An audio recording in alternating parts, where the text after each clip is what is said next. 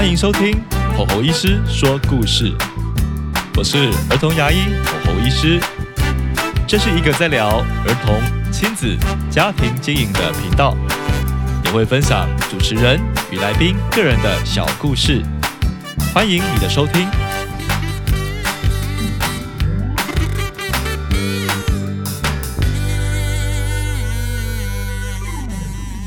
Hello，各位听众，大家好，欢迎来到吼吼医师说故事。最近呢，会企划一个比较新的主题。那这个主题呢，其实是来自于一些听众啊，会问我说，他刚好不是在我所在的县市啊，因为我所在的县市是在台中跟基隆两边跑嘛，所以我都有服务台中跟基隆的小朋友们。那他可能是其他县市啊，所以。他就问说：“嗯，在其他县市有没有推荐的儿童牙医呢？”这是常被问的问题，所以我就想到了，我可以来介绍一下呢。我在别的县市的儿童牙医的好朋友，那今天呢，很高兴啊，可以来认识一下哦，高雄的儿童牙医啊，高雄的听众，你们有福了。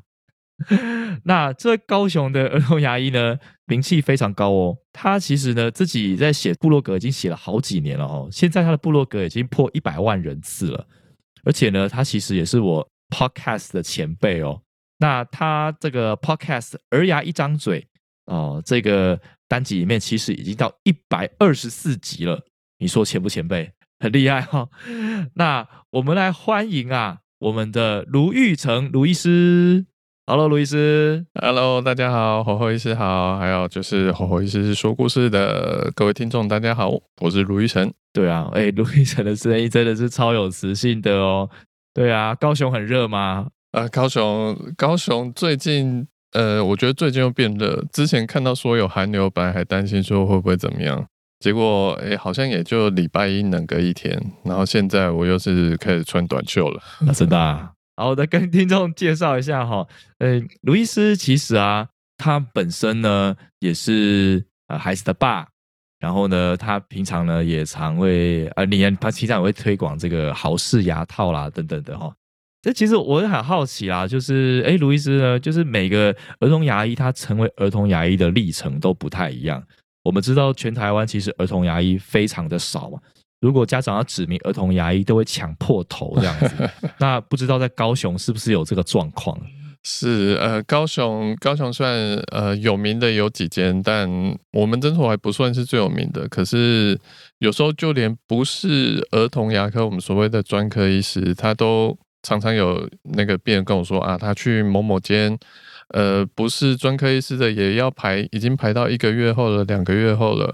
那我最近还算幸运哦，就呃感谢大家支持，我们最近排的时间也算是排到一个月后了。哦，所以其实我觉得在都市区，大概我觉得大家应该都有这样的感觉。嗯，侯医师，你们在譬如说台中基隆会，呃，也是要这样子等很久吗？嗯。哎，也有这个类似的状况啦啊！不过因为最近就是基隆有多一些儿童牙医，所以就是我们的量就是被分散掉啊。这我还 OK 啦，我觉得看固定小朋友都看不完了这样子。对，真的。那台中的话，目前还在，大家还在熟悉我们的点，因为我们有新开了诊所，所以目前就是民众还在习惯。那慢慢民众越来越多来这样子，所以就是现在可以赶快去挂侯医师哈。是啊，是啊。哎，我好奇，就是哎，这个卢医师，你一开始就自立志当儿童牙医吗？我很好奇。我觉得这个问题有时候，呃，有时候它是一个三去法，嗯，就是你不见得是喜欢这个东西，有时候你是讨厌其他东西，所以你比较不想去做。剩下哎，好像不错的选择就是这个，嗯，像我当初会开始念儿牙。我其实一开始毕业之后是要去考住院医师的，对，那就男生要当兵嘛，那当完兵之后，嗯，呃，我就去考某一家某一家的住院医师，哎，结果哎，不知道该说幸运还是不幸的，哎，没有上榜 没有上榜，对，没有上榜。那时候其实在家误预足了很久，误足了很久，嗯，那后来就想说，哎，其实，在台大，因为我本身台大出身的。台大的研究所在招考了，对，那我就想说，哎，其实如果因为通常有些人是他毕业之后会先去当住院医师，把所有科目都各科什么根管的啦，做假牙的啦，呃，美白的啦，矫正的啦，各去训练一轮嘛。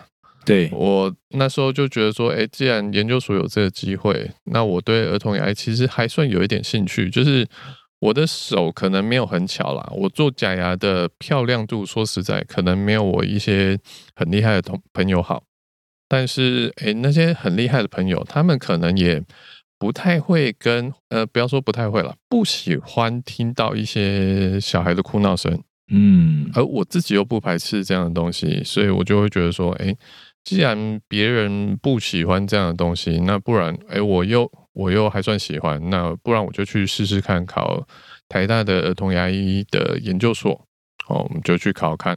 嗯，那幸运的考上，就之后就一路这样子，哎，就就觉得说，哎，其实虽然我在手艺上可能没有那么顶尖，但我在照顾小朋友身上，哈，怎么样让小朋友去应付，还有怎么样我们说忍受小孩的哭闹，对，好像还算不错。那我们就继续这样走下去，大概是这样子。哇，真的是很不简单哎！我觉得，所以因为你上一间那个医院的住院医师没有考上，然后你考上 了台大的那个儿童牙科的那个研究所，对，哇，真的真是峰回路转哎！所以就一路走过来了，对，就算是。巧合吧，应该这么说。我偷偷跟大家说，哦，他 现在还喜欢吗？现在已经这么多年了。对，我觉得还不错啊。哈，对啊，就是就是算找出自己的兴趣，因为有时候跟小朋友接触，你会发现他们说出来的话，真的会是嗯蛮不一样的。好像像我这一拜有个有个小病人，他是之前在别的医师那边已经看过，已经哭过一轮了。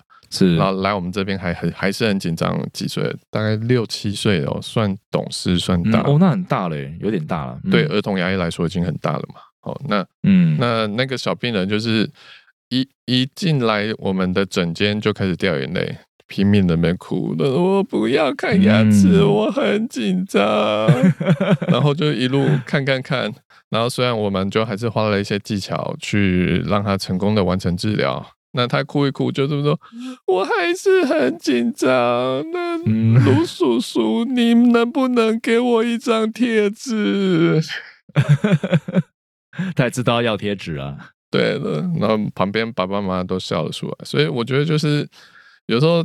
看小朋友的这些童言童语，这些会会让你心情很好啦。我觉得有时候是这样子，真的真的。我觉得有时候看到一些天使的孩子啊，或是有一些很有趣的一些 画面的时候，就让人会心一笑。这样子，对，就是就算已经从业那么多年了，还是觉得说，哎，怎么还会有这种事情 发生？我没有遇过的，真的小朋友的一些神回复，没错。哎，那那哎，那你自己有没有一些发生一些比较有趣的一些小朋友的故事啊？可以跟大家分享一下。好，呃，我想到其实就有两个算是让我印象特别深刻的。嗯，好，一个是一个妈妈，她的小孩大概大概几岁啊？大概一两岁，对，一两岁，还算在小 baby 的时期。妈妈说，她觉得小朋友嘴巴一直有口臭，但她怎么样就找不到那个臭味的来源。嗯，我就想说，哎，好，通常我们想到口臭，口臭常常就是可能有一些刷牙刷不干净，卡了一块食物在里面。嗯，你可以把它想成就是厨余没有丢会臭嘛。嗯，只是今天它厨余不是在垃圾桶，而是在你可能牙齿某个死角。嗯，很合理，对，很合理嘛。好，所以我就去找找看，我就找了找，哎。第一个哈，我看到他牙齿其实算健康，没有蛀牙。好，妈妈把他刷的其实算很好的。好，第二个，哎，我真的也有闻到一股臭味，而且那个臭它不是一般那种普通的口臭，而是真的就像垃圾三天没有丢的味道。嗯，可是我怎么看都没有看到那种臭味啊！我就想说，到底发生什么事？真神奇。对，好，我就想说，哎，牙齿没有，那我嘴巴全部直接翻一翻好了。我不知道侯医生有没有遇过。妈妈说有些人会把食物藏在舌头底下之类的。哎呦呦呦呦呦，就这样含着，对不对？对。我就想说翻翻看，哎，会不会在舌头某个缝隙翻一翻？哎，没有啊。嘴唇拨开来没有啊？脸颊没有啊？这么神奇？对啊。我们最后看一看，就发现说，哎，病人的那个嘴巴上颚最天花板的那个地方，就是嘴巴，你可以想最最靠近鼻子那一段，嗯，有个黑黑的东西。黑黑的东西，那我就想说，嗯，对啊，因为在这我第一个想到的念头是，有些有一种病叫做唇腭裂，就是嗯它是嘴巴上面本来应该是骨头盖着的，那有些人会那边天生有破洞，是，呃呃，造成他嘴巴跟鼻子相通的。嗯我就先问妈妈说：“哎、妈妈，这个小朋友他有唇腭裂吗？他是不是有做一些装置？”妈妈说：“没有啊。”我说：“嗯，那这个黑黑的是什么到底是什么？？”我就去拨拨看，我拨一拨，我就听到“嘣”一声，嗯那一块大概十元硬币大小的东西跑下来，黑黑的。妈妈说他们前几天吃糖炒栗子，嗯那是栗子的壳。，Oh my God，那刚好那个壳是有这个弧度嘛，对所以那个弧度的弧形就刚好像一个吸盘一样，对准嘴巴上面的形状，嗯它，就这样吸住了。就像吸盘一样吸住了。呃，对，就这样吸了三天。Oh my God，对，那是让我印象非常深刻的一个事情。好神奇哦！我刚刚妈妈也吓一跳，说：“哇，怎么会在这边？你怎么把它吃掉了？”太神奇了 哇！真的是要当柯南一样哎。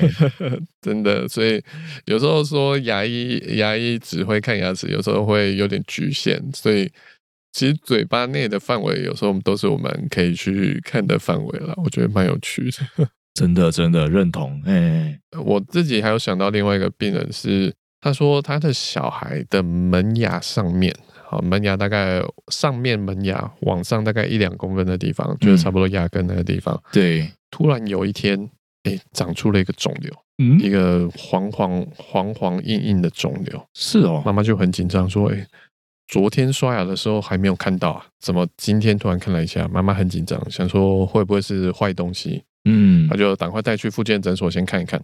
诊所的医师看一看，就说：“哎、这到底是什么？”然后看一看，还照 X 光，发现哎、什么东西都没有啊。嗯，然后还叫了隔壁的院长，哎，就是帮他看的，可能是受雇的医师，还叫院长说，哎，学长学长，你也一起来看，一起来看。学长看了一下，院长看了一下，说，哎，这不知道是什么东西哎。他说嗯啊，不然我有认识的儿童牙医，他就说你你去找那个儿童牙医再看看好了。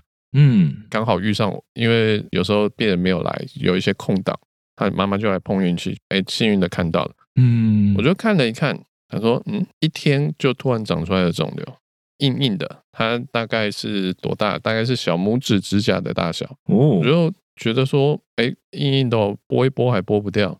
嗯可是我就觉得说，这东西应该有鬼。那我就拿我们平时那个那个探针，然后就是尖尖细细的那个工具，嗯，我去抠那个边缘，就抠抠抠，嘣，哦，就这样嘣的一声，一个东西掉了下来。是我就说，哎、妈妈，妈妈结束了。好，妈妈就说，哈，什么东西？所以什么东西结束了？你什么意思？好，仔仔细看是什么呢？哦，它是一个爆米花的玉米的那个壳，爆米花玉米的壳，一个壳。对，玉米的壳就一样，又是吸盘的故事，就又把牙龈给塞住。那是黄黄硬硬的东西。对，就黄黄像一个塑胶套一样的东西，然后就天，就把它卡住了，然后造成说因为卡很紧，所以牙龈也稍微那个有点被吸起来的那个感觉。！Oh my god！然后，对这两个都让我觉得很好笑，就是 所以代表儿童牙医不只要懂牙齿，哎，你连食物的形状都要懂，真的要当侦探一样。对下次又吸到什么东西也不知道啊！对我们真的常常都是在看看嘴巴就知道小朋友前一天在吃什么。真的真的我说哦，你刚刚吃吃番茄对不对？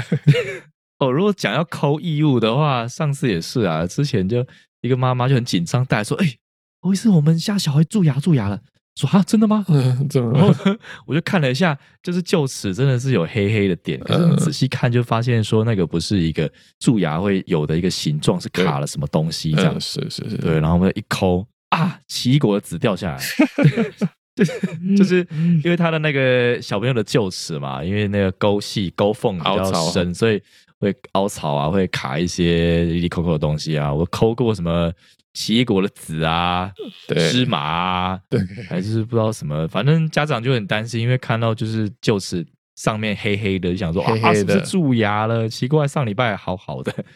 哎对啊，就是说蛀牙怎么会这么快？这事情我们 也真的都常发生，所以所以第一个呼吁家长就是要吃可以啦，就是至少看牙齿前不要吃好不好？有时候 我 有时候不要说爸爸妈妈紧张了，我看了也很紧张，想说，哎，我不是把你照顾的好好的吗？怎么你突然蛀牙了？突然跑回来，波 波就是常，对啊，就是什么芝麻啦、百香果啦，哦，这些都是很常见，超多的。对啊，不过不过在这边其实也可以跟爸爸妈妈呼吁一下，就是说。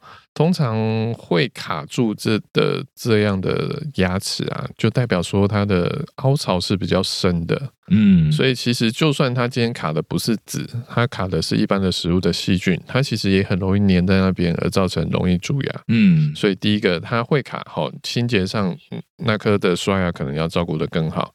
那第二个就是甚至可以跟你的儿童牙医讨论一下，好是不是要是去做沟隙封填，嗯，把它填的比较平，比较不容易卡东西。就比较不容易蛀牙，也不会这么烦恼这样子。没错，没错，对，真的，哎，好，感谢 卢医师帮大家宣导哈。这沟气封填的确是现在小朋友会蛮有时候蛮常做的一个议题啦。哦，真的填起来之后比较不容易藏污纳垢这样子。没错，没错。啊，哎，这个因为卢医师哈这边常常会教育蛮多的这边台湾的医师啊，是做所谓的豪氏牙套这样子。然后我记得你也蛮常跟。听众们或是观众们分享嘛，豪氏牙套这一块，我想说刚好借这个机会呢，你要不要跟大家再分享一下？好啊，没问题啊。好，就是豪氏牙套，呃，长话短说好了。好，就是我常常跟家长譬喻的路是，今天，呃，气，你把细菌想成一台汽车，嗯，汽车它要一路的往前开，它是需要汽油的。对，那传统上，我们如果在牙齿上发现细菌，这台汽车，我们常做的就是好细，好，就是把它的轮胎戳破，把它的车窗打烂，方向盘敲烂，嗯，把它敲到这台车再也没办法往前开，然后再把那个垃圾清走，嗯，然后把呃刚敲坏造成的道路破洞也顺便补一补，好，这就是传统上我们遇到细菌把补蛀牙就是这种感觉，把细菌去掉，然后再把它盖起来。但是英国有个苏格兰的医师叫做 Doctor Hall，嗯，H A L L，好，那他是一个军医，好，他本来在军中看军人之外，也顺便算服务一下，帮军人的小孩看牙齿，嗯，然后看完之后退伍，他又去算是比较郊区的地方去继续为大家服务了，嗯，那他服务就发现说，哎，当地的小孩。蛀牙率很高，然后有接受治疗的又很少，那为什么呢？哦，是因为可能小孩害怕看牙医，哦，不敢去这样子挖蛀牙，那叽叽的声音，不要说小孩紧张了，有些大人到现在都还是会蛮紧张的。嗯，的确，所以他就想出了一个方法，说可不可以不要去挖蛀牙？乳牙的，我们俗称的小钢牙，哦，就是那个银色的牙套，嗯，哦，对，它是一个目前到今天为止都还是公认抗蛀牙最好的工具之一，嗯，所以他就想说，那我可不可以直接，好不挖蛀牙，就直接把这牙套套在牙齿上面去？那回到刚刚的逻辑，就是说，今天我们发现细菌的这台汽车，我们不用去敲它车窗，因为敲着蛮激烈的嘛，可能吵到邻居，吓到大家。嗯，我们只要让它汽车没有油就好了。它身上可能，哎，车厢里面还有油，可是这油过去之后，用完之后，它没有新的加油站，它就会自动的停住了。对，所以同样的，当细菌我们用个牙套把它封住。它得不到外面的食物，因为牙齿它其实是个很坚硬的东西，它平时没有住到神经之前，它是没有其他能量的，它的能量都来自于我们吃东西会卡住的食物。对，所以我们只要用个牙套去把它把细菌隔开来，就可以很简单、很快速的控制住这个蛀牙，然后就直到它自然的脱落。所以后来的人就以 Data Hold 这个名字叫它 Hold Technique 的 SSE，好，就是那个小钢牙的部分。呃，台湾当然不只是我在做啦，好，那只是我怎么去跟家长说这个东西 Data Hold 嘛？那我就想说去翻一个中文的名字可能会比较好记。嗯，呃，Hold，那所以要叫后式牙套嘛？这样听起来好像怪怪的，怪怪的，好像怪怪的，听听起来不是很好。哎，稍微帮他转个音好了，就叫他豪豪氏。哎，听起来是个好事一件的谐音的感觉，听起来很好听哎。对啊，就是甚至我一开始跟朋友说，朋友说说哦，这是在帮牙齿住豪宅哦，听起来都是很正面的一个音，听起来好 不错，对啊，好，所以我就想说，好，那我就叫他好事牙套，好，就以这个名字去写布洛格的文章，好，那就比较有越来越多人在知道这个东西，好，所以现在其实不管是高雄也好，或是全台湾，我相信已经有许多儿童牙医的医师知道这个东西的做法了。那当然，家长端我们还在努力跟大家宣导，嗯不过我们也还在努力去跟不只是儿牙医师，我们希望更能让一般的我们所谓的看大人的医师也可以慢慢知道这个东西，好，这是我们在努力的方向。哎，我觉得其实豪斯牙套啊，我也是跟你学的啊。说真的 对我后来发现，就是对对临床上对小朋友帮助很大啦，因为有些孩子真的是嗯很害怕。呃，因为我们传统做那个小钢牙的那个手续是比较繁杂的，对，所以过程当中真的小朋友可能还没有套到牙套就已经哭了稀里哗啦了这样子。可是呢，因为要抽神经了。对，因为卢医师你的推广啊，所以让我们就是在这个步骤上已经变得比较简单，而且家长的接受度反而是提高的。嗯嗯嗯，他们就觉得说，哦，好啊，那套起来好了。而 且有时候套起来，小朋友的感受度甚至有时候比传统的补牙还要好。对对对，好。嗯，我们发现有这样的状况。刚刚我想帮侯医师补充的就是这件事情哈，就是，诶，其实豪氏牙套它不是跟传统的抽神经去相比，它要去帮助的对象是传统补牙齿的那些小朋友。嗯，像我们要把牙齿补得比较好，我们都会像我自己啦，哈，如果他今天住在一个比较不好补的地方，嗯我们都要去上一个像我都叫它小雨衣的东西，哈，一个防水布，哦，叫防水布啊。对，嗯架在小朋友嘴巴，让口水不要过来，让舌头不会被我们的工具弄到，然后也可以让补的东西品质比较好。可是那东西架上去，小朋友会有个会有个像戒指，我都叫它戒指啦，然后戒指的东西夹在牙齿上面，小朋友会不舒服。嗯，然后再加上我要去做这个，我通常因为不好补，有时候挖蛀牙挖的比较深，就算没有到神经，它可能也会有点酸软的感觉。嗯，对我还会去上麻药，然后挖蛀牙，要挖完过程可能会喷水啊，很大声，很辛苦之外，那补的时候为了要补得漂亮，让它不容易掉，它又需要慢慢的去堆叠，把它盖好、修好。这整个过程其实蛮漫长的，哦、嗯小朋友的辛苦度高，那过程也长，那所以像像我们补一颗，我自己啦，哈，我不算，我们前面说过，我不是一个手脚很快的意思，哈，哎别这么说，您客气了。我补这种牙缝的蛀牙，好臼齿的牙缝蛀牙，一颗通常我就会留个三十分钟。嗯，可是如果今天是用好氏牙套去快速的去帮助，搞不好只要五到十分钟就可以了。小朋友的舒服度跟简单度，还有它的耐用度，其实是会提升蛮多的。嗯，对啊，我觉得真的有机会，我都会帮那个卢医师你打广告啦。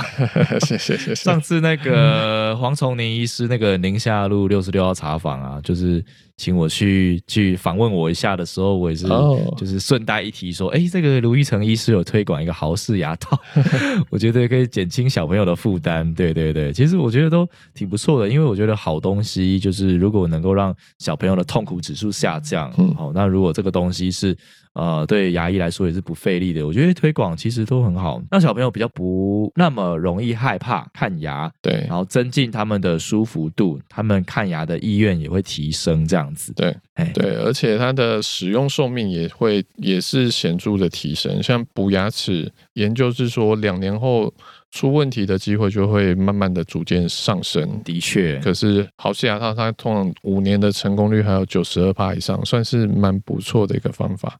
那像刚刚我们前面有提到那个一边哭 还要一边要贴纸的那个小孩，是他其实那天我做帮他做的治疗就是好氏牙套。原来啊，对啊，所以虽然他一边哭，但但其实到后来他发现，哎，其实就这样子喷个两下水，就没事，牙套就粘上去了。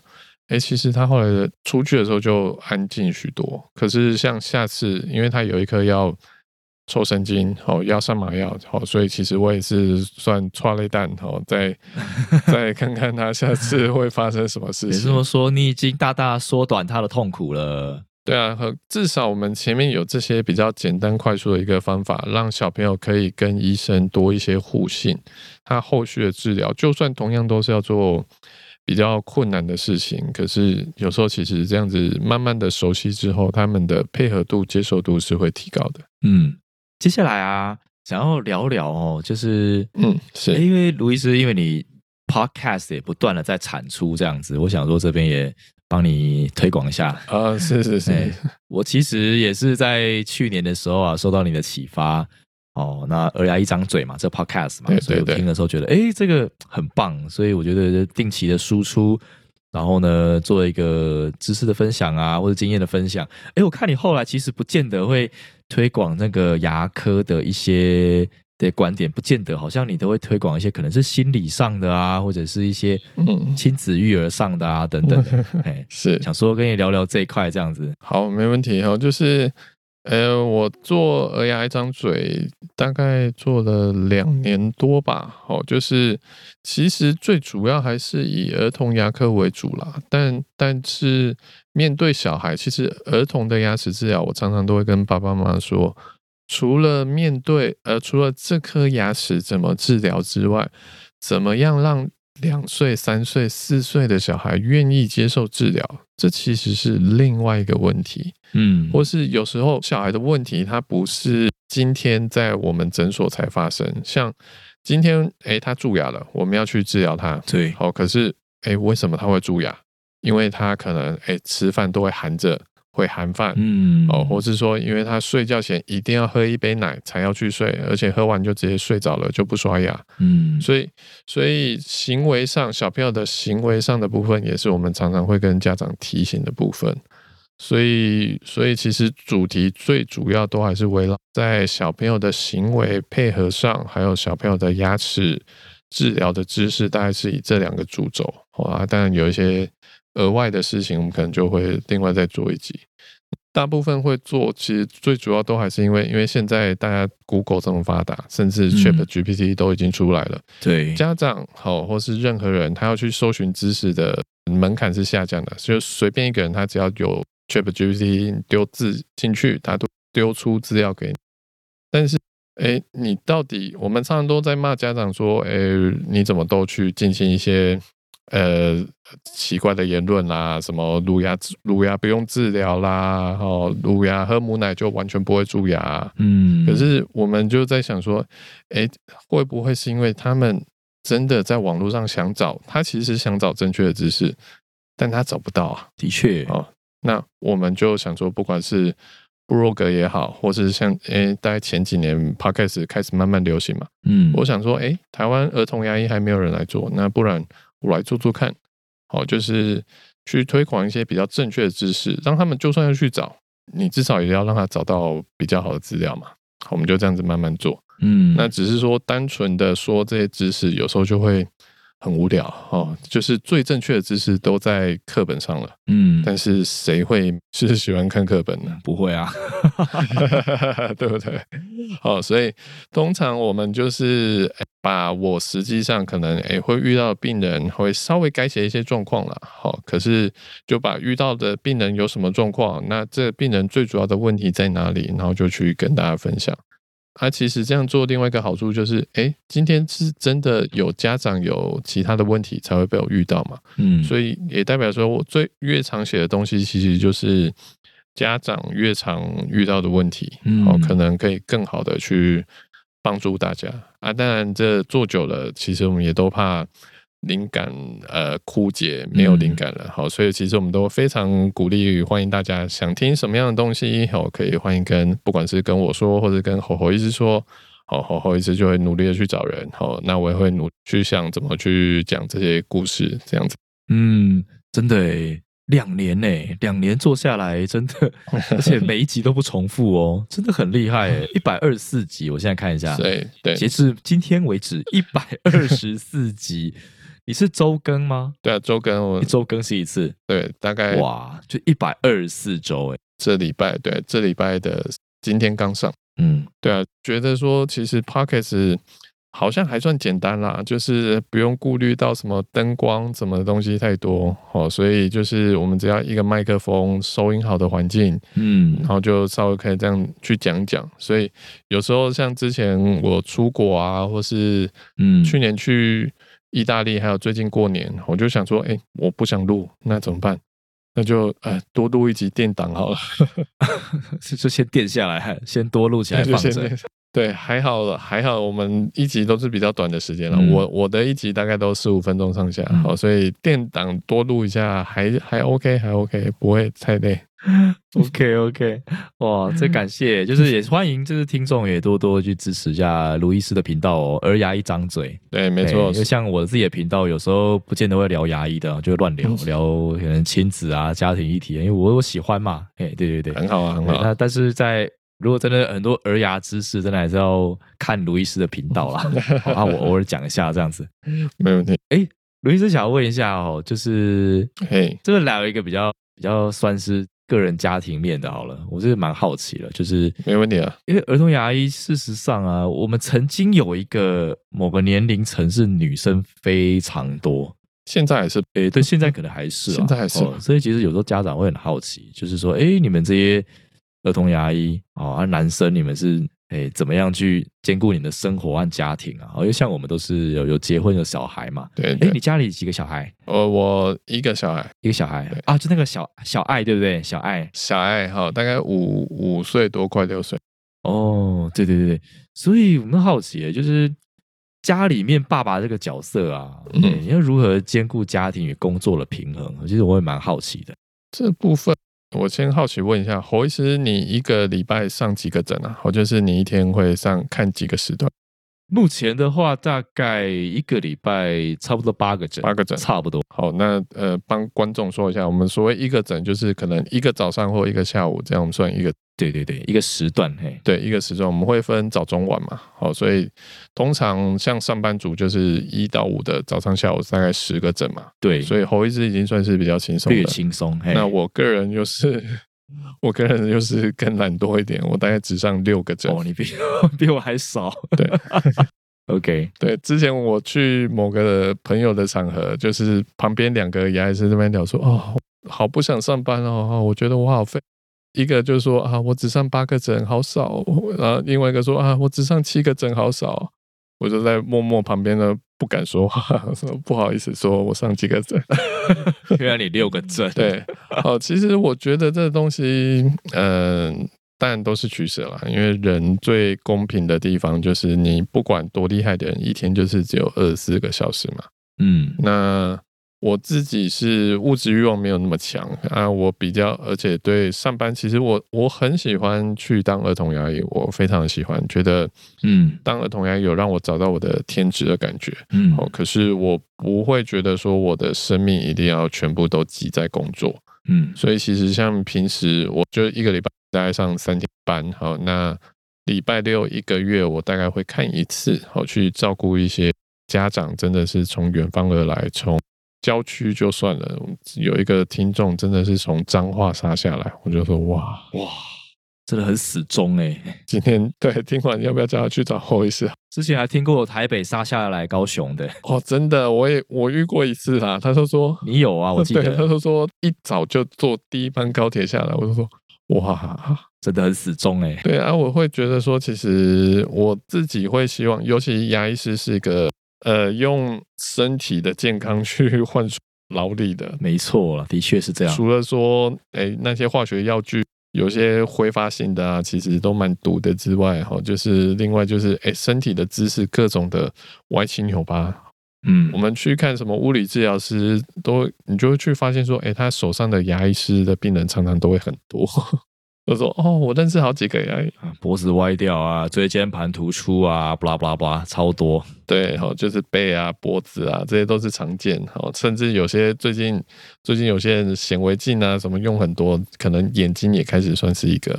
嗯所以我就想说，嗯，与其这样子为了收入把什么东西都赔进去，还不如少做一点事。然后其实像我自己就是一个可以的话，我就会去运动三天，然后其他的时间就是像大概一两天会拿来准备录 podcast、写部落格，嗯然后还有其他时间，现在小孩之前还小的时候，可能就还算好顾，反正他也不太会互动。嗯，可是像现在他上小学，呃，应该说准备要上小学，他其实活动力已经算很大了。嗯我现在大概周末，除非上班或上课，几乎就是就都陪着他去活动，等他睡着才会做自己的事情。嗯所以我觉得就是一个取舍啦。当然也是有认识许多牙医师朋友哈，就是一个礼拜上十个诊、十二个诊，甚至听过十五个、十八个诊的。我说十八个，对对对，有听过。哎对，我就说哇，那真的太累了，那真的是可能是买房子啦，要冲个几年赚头期款，或是付一下房贷。有可能，有可能。可是我觉得那长期下来，真的真的太累了，太累了。对我这边也帮我卢医师讲话一下哦，因为其实这个儿童牙医呢，因为其实我觉得现在台湾家长对儿童牙医都会有些期待啦。嗯，期待什么呢？就是希望说，哎，情绪要稳定啊，然后呢，要可以逗小朋友笑啊，对不对？可是，所以如果我们把自己的生活搞得自己笑不出来，那要怎么样照顾好小朋友呢？对，所以我其实也蛮支持卢医师你的观点啊，就是说我们自己的生活上啊，也很好的去做一个平衡哈、哦，该陪小孩的时候还是陪小孩哦，因为对陪小孩的长大就这么一次嘛，也不会重来了。没错，没错哦。。那另外也就是说，这个在自己的身体健康也要顾到啊，哦，所以其实嗯我曾经有一阵子就是也没有很常运动，然后就这样子去看诊上班，发现说哇，整个人的那个情绪他那个氛围整个荡非常多，那个其实怎么笑都笑不出来。那 真的会很累。而且现在的确啦，我觉得呃，像我们这样子，就是在有定期在做曝光的、啊，不管是文章曝光啊、podcast 曝光啊等等的，我觉得这某种程度也是在帮助台湾的民众，只是说这个帮助形式是改变了。呃，以前我们都觉得说，呃，一定要看诊，啊，帮助小朋友，哦，实际上把他的牙齿修理好，哦，才叫做帮助小朋友。可是我觉得现在也不见得，嘿，因为现在有可能很多家长他不见得是需要我们的看诊，他可能是也许我们讲了某一句话点醒了他，帮助了他怎么样去照顾小朋友。诶，我觉得这样这样也很棒，嗯，对，哎，所以我会觉得说，哎，很支持说，好了，那我那我也少上点班好了。对对，侯医师有没有在最近还有在运动吗？有有有有有，昨天才运动了。赞 赞赞！嗯，这个我就可以说到刚好这礼拜发生的事情。刚侯医师提到，就是有时候不是只有在诊间的治疗才是对小朋友最重要的。对我们刚刚提到，其实小朋友平时蛀牙的原因是什么？他的习惯是什么？或是像有些人吃奶嘴啊，造成牙齿歪啊，哦，然后各种情绪上哭闹，你不给我奶，我就哭哭死嗯哭闹给你看的那种感觉。真的很多。然后像这礼拜让我觉得说，哎，我的文章好像真的有帮帮到人，是另外一个家长，嗯，他是一个定期已经十岁来检查的小孩了，嗯，他就跑过。开头我都会问他说：“哎，三个月不见了，你最近有没有怎么样啊？牙齿有没有怎么样啊嗯？”然后小孩就哭哭的说：“哦，已经十岁一个少年。”他说：“没事啊。”哦，那妈妈就在旁边很很旁边就补充说：“哦，是没有什么事啊啊，不过他的牙齿掉了。”嗯我说哦，牙齿掉了很好啊。那妈妈就说，哎，可是有件事情很好笑了。好，妈妈就开始笑出来。她说那天她在小朋友在家里自己掉牙齿，她晚上大概九点多，嗯，哦掉了，然后爸爸就很紧张，他说，哎，怎么办？怎么办？九点多了，卢医师已经要下班了，我们过去来不及了。可是他的掉下来的那个乳牙边边看起来不干净哎，好，没有没有很完整的牙根。嗯完蛋了，，完蛋了，会不会掉不干净？啊，不然走，我们去急诊。我听到就吓一跳，就说妈妈就听到就说，哎，拜托，你要不要先 Google 看看文章一下，冲急诊？爸爸就赶快去 Google。好，那我们就很幸运的，我们就试着 Google 看看，发现哎。哎，Google 第一篇就跳出来我的文章说，哎，乳牙掉不干净怎么样？好、就是乳牙通常那种自然换牙的都不会掉不干净。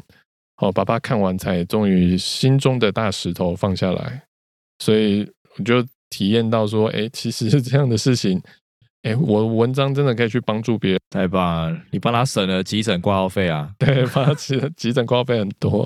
所以平时的这些东西，我觉得真的是慢慢的去影响一些家长了。毕竟我们说话可能也就只有呃一个嘴巴口，可是平时家长要在任何时候去 Google 这些东西，其实我相信有一个正确知识来源，我相信对他们是有帮助。真的耶，你的文章、你的部落格已经破一百万人次了耶，真的恭喜你耶！谢谢要朝谢谢两百万迈进哦。谢谢谢谢，好，这更新的速度其实已经有比较慢了，哈，因为更多的时间是拿来陪小孩。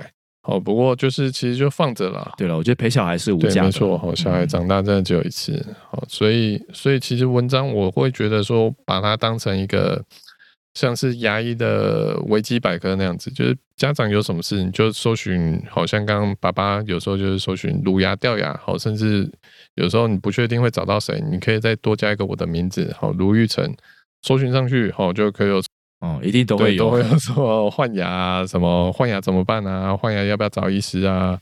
牙齿撞到怎么办啊？哦，因为目前比较少写文章，一部分也是我觉得差不多家长该知道的已经差不多了。好，所以嗯，家长各位家长们，如果还有什么想知道的，也欢迎来信给我。好，我看我还可以写什么东西帮助大家。嗯嗯，好，请听众朋友不要吝惜于来信哦。好，那我们节目已经到尾声喽。嗯对，我觉得今天聊了非常多诶，什么心路历程啊，然后从业过程中有趣的故事啊，然后豪氏牙套啊，以及这个呃 podcast 的心路历程等等，还有我们自己家庭经营稍微聊一下。我觉得哇，今天真的很精彩。呃，当然也欢迎啊，听众们呢多多的去追踪订阅一下卢医师儿牙一张嘴的频道。没问题。那我们这边侯医师说故事呢，哎，其实真的是哎年纪稍微比较轻一点啦哈，我们在经营大概才五个月吧，呃，五个多月。哎，对，然后也是也很感谢听众们的支持哦，哈，那也欢迎你邀请你的好朋友也帮我们订阅以及五星按赞。那我们今天就谢谢我们卢医师的专访喽，谢谢卢医师。啊，不客气，谢谢我也是谢谢大家。好，我们下午要上班啦，OK，没问题，拜拜。好，拜拜。